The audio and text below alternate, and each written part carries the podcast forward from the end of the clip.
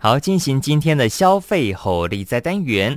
好，那人家说水火无情呐、那有些防灾的话呢，平常这些观念跟知识就要备好了哦。那在上个礼拜呢，哈，在屏东发生的这种工厂大火呢，其实也是让大家呢更要去呃知道说要去重视这种防灾的准备。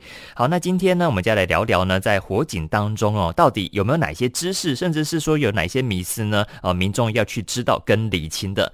那今今天在我们线上呢，邀请到的是消基会的庄启中教，呃，庄启中委员呢，来告诉我们了。委员你好。哎，主任你好，各位听众朋友们，大家早安。好，谢谢委员哦。那其实呢，我们在上个礼拜呢看到这样的新闻哦，就是屏东的工厂爆炸案之后呢，其实也是很多人呢哈，又重新在醒思说，哎，那如果是真的遇到这种像是火警的时候呢，应该要怎么样做才是正确的逃生，还是说一些防灾的准备哈？好，那其实呢，有一些相关的像是知识的常识，还是说有些人觉得的一些迷思呢，是不是在今天利用这个节目时间来跟大家来破除，或者是说来跟大家呃重新建立一下这个正确的观念。好的，这个我想这一次屏东这个爆炸案可能是震撼了我们呃台湾各个地方啊，特别是无辜的消防人员就因此而丧失了宝贵的生命。我想这是我们大家都感受到很悲痛的一件事情。没错。那么另外呢，我们每一个人呢，经常都会生活在平常的生活里面，但是呢，他有时候一旦面临着危险。你有没有什么紧急防护的处处置？我想这也是我们听众朋友们大家随时要关心的一个问题啊。嗯嗯，我想在火场里面呢，一个最为危险的状况，呃，除了热之外，应该是浓烟还是最重要的一件事情。嗯，就是说我，呃，我这边呢，我举一个例子。嗯，今天我们车子行驶在我们的隧道里面。嗯，那么突然前面隧道因为不明原因发生碰撞，造成大火。浓烟开始不断的弥漫出来，那么你车道里面，你是等着继续往前行呢，或者是你车子要怎么办？你或者是你还是等着救援，或者赶快这个时候要赶快呃逃生，但是要往哪里逃？我想这个都是有时候我们会面临的问题，尤其是台湾现在这种所谓的长型的隧道啊，那么像这种情形呢，这个都是很重要，大家要考虑的一件事情。嗯，没有错。其实是我们生活当中呢，真的是很多地方哈都有可能会有这种危机哈。那如果说真的发生的时候呢，哦，这个正确的逃生选择就很重要了。像其实呢，我们刚刚委员提到的哈，如果说在隧道里面哈，如果说诶看到说诶浓烟密布，然后前面好像还有火光，那当下呢民众到底要怎么样逃生呢？其实这些都是非常重要的问题，对不对？很多人可能诶还发现说自己还真的不晓得哈。是啊。因为现在目前国内长型隧道可以说是越来越多了哦。那么当然，我们在进入隧道之前呢，这个有些比较长型的隧道，像我们的呃这个五号五号高速公路，它里面都定期都会有广播，说里面有什么状况没有。如果当你听到有广播了，说哎前面有有这个呃。有什么状况的时候呢？我们车子还没有进入到隧道之前，你可能这个时候就要放慢速度了啊。那么这个时候就要小心了，是不是已经前面有碰撞车辆？如果前面已经有车祸了，你车子还是直接进去的话，那到时候变成你到时候避难也会造成一个问题啊。当然，讲到这个问题，我这边先诶跟各位听众朋友大家报告一下，就是说。其实我们这个在开车的时候，我们还是随时随地，我们身上要准备好有这个防烟面罩啊。防烟面罩这个东西呢，其实它是有一个活性炭，还有一个一个安全的一个头套啊，可以防止一两百度的高温。那么如果在人在面临危险的时候呢，哎，你套住这个头套，然后呢是怎么样呢？我们车子就要应该是，如果要停要紧急停放的话，尽量靠边停。啊，不要说就地就停在路中间，尽量停在车诶这个路的两侧，尽量诶靠边停，让如果紧急车辆可以进入的话呢，它可以沿着紧中间的车道来行驶，来前往救灾。我们就尽量靠边来停。那停了以后呢，我们就是要赶快下车，下车，然后呢是逆着车子的方向向前进的方向来逃生。啊。那如果这个时候如果是比较长型的隧道，它本身有这个所谓的卫生管道的设计，比如说有一个安全走廊的通道，啊，那么我们就可以往安全走廊通道来逃生。好，那么另外有有一些说可以开往另外一侧的呃方向的那个呃门那个地方，我们就尽量避开这个这个主车道。嗯。像这种情形，我们可能就大家要考虑到这个问题啊。哦，是是是，所以说在这个车上呢，就是随时可以备好所谓的防烟面罩，以备不时之需。然后呢，我们的车辆呢，如果说真的遇到这种状况的话呢，赶快靠边停，因为靠边停哈，主要是呃可以让后面的像是救护的一些车辆哈，赶快通过，赶快去前往做处理这个样子。所以说你要靠边停，好让这些救灾比较顺利。那当然呢，我们就是要赶快下车，然后这逆着方向吧，你不要这个往这继续。往前走，这样你就逆着方向。这个烟啊，是避免那个烟继续往你这边来，是不是？因为你前前面一定是状况，呃、嗯，状况是在你的前面嘛，对对对，是啊。所以说你要往继续往前的话，那你要进入到这个这个这个更危险的地方现场，那更危险了。哦，就我们就尽可能往后。那如果真的有碰到浓烟的话呢，嗯，就要尽量要压定的姿态啊。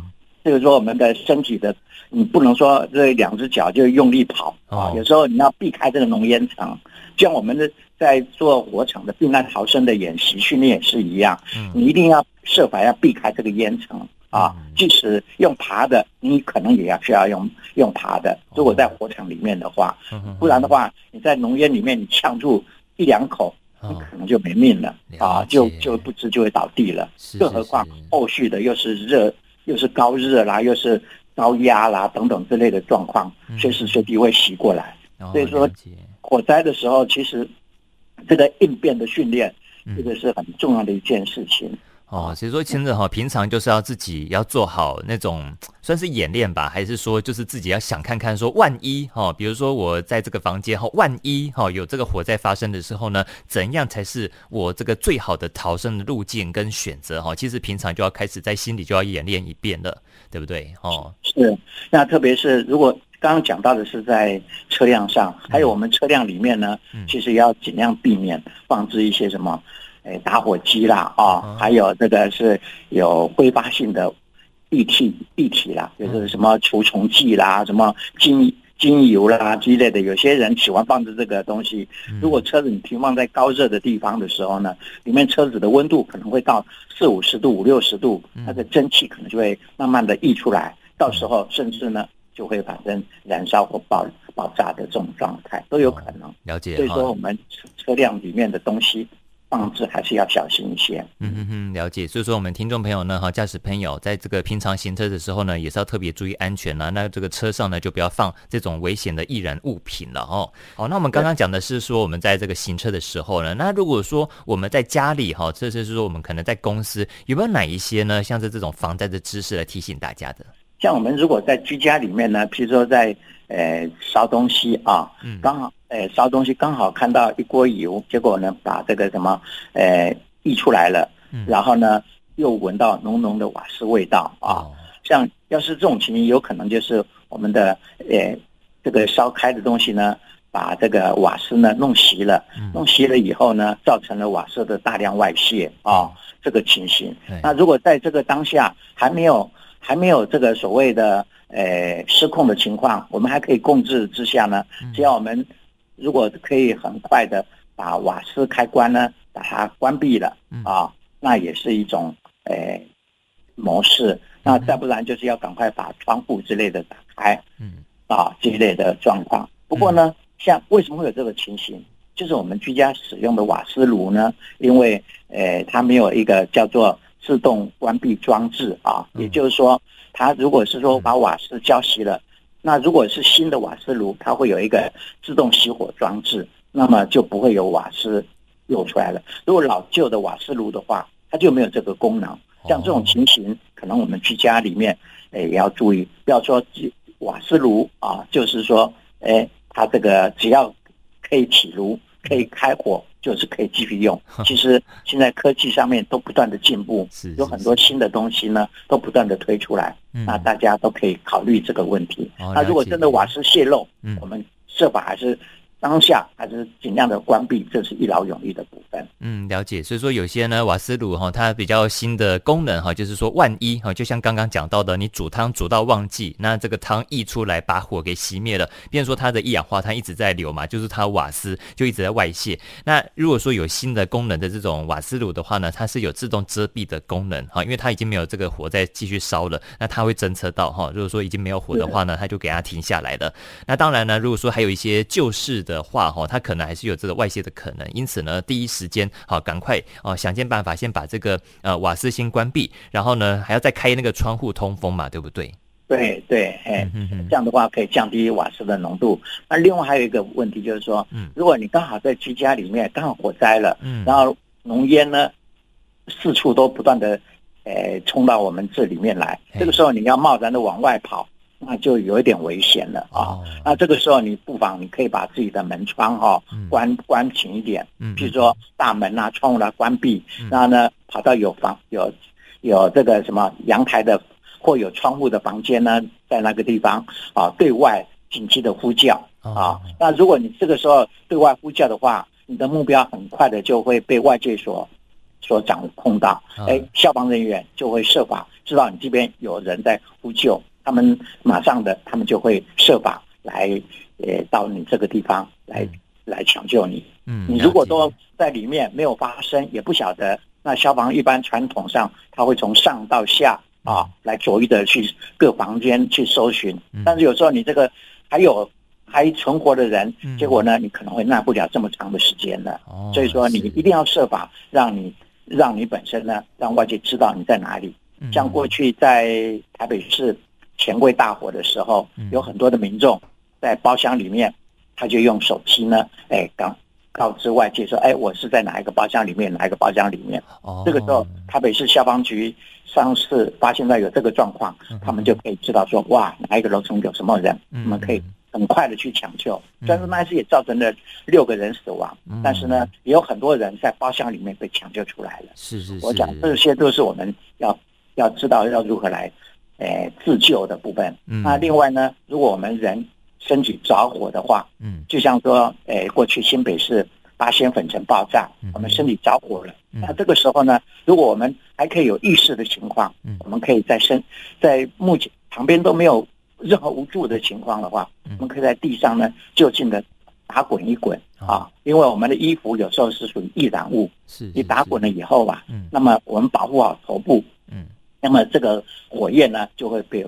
哎，就会被压熄了，啊，这是不得已的办法，但是呢，这也是最快的办法。了解哦，因为我们其实火场这个东西，真的要讲的东西，甚至是说很多的场合，真的是会讲不完，然后，那是我们平常民众呢，应该要怎么样去获得这些正确的知识呢？那最好的部分就是，呃，大家如果现在可以的话，哈，呃，防灾科学教育馆是一个各位很很好、很不错的选择。那边有各种避难逃生的演练、灭火的演练。